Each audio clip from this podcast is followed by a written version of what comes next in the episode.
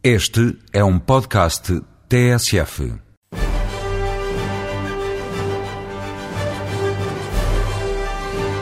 Falámos aqui há dias das curiosidades da personagem Tarzan, o rei da selva. John Weissmuller, como disse na altura, beneficiou da sua popularidade como atleta de alta competição. Ele colecionou várias medalhas e bateu os seus próprios recordes em dois Jogos Olímpicos como nadador. Tarzan thought Jane never come back. Being away is a lot harder than staying behind. Very lonely without you. Em meados da década de 40, o êxito do herói começou a fraquejar. Ele tinha já rodado 10 fitas. Em Tarzan e as Amazonas, a fórmula estava esgotada. Mesmo assim, foram apresentadas novas companhias para o Rei da Selva.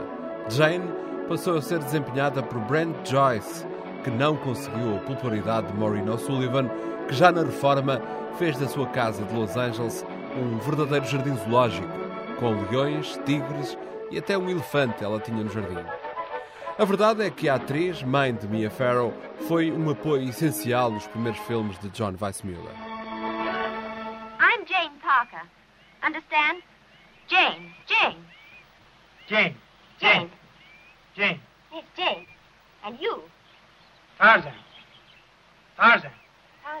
Esta troca de palavras resultou de uma brincadeira no parque de estacionamento dos estúdios, quando ele ajudava a atriz a carregar com uma mala para o carro. Jane.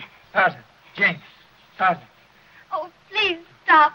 Let me go. I can't bear this. Sabe-se desde sempre que o maior problema de Weissmuller era mesmo decorar as suas frases do argumento. Ele não era ator, claro, era nadador. Na sua biografia, Maureen O'Sullivan deixou escrito que era mesmo um suplício ter que repetir, vezes sem conta, as cenas porque Weissmuller não conseguia decorar o que tinha que dizer. Muitas das vezes a solução foi mesmo reduzir diálogos. E assim se percebe porque é que nos primeiros filmes o Tarzan era rapaz de poucas falas. Thank you for protecting me. Me? I said, thank you for protecting me. Me. No, I'm only me for me. Me. John Weissmuller foi perdendo algumas das figuras que ajudavam ao êxito de Tarzan. Em 1945, até mesmo a macaca Cheetah também foi substituída no elenco. A original e mais famosa chimpanzé, inseparável em quase todos os filmes de Tarzan, tinha morrido de pneumonia pouco tempo antes das filmagens.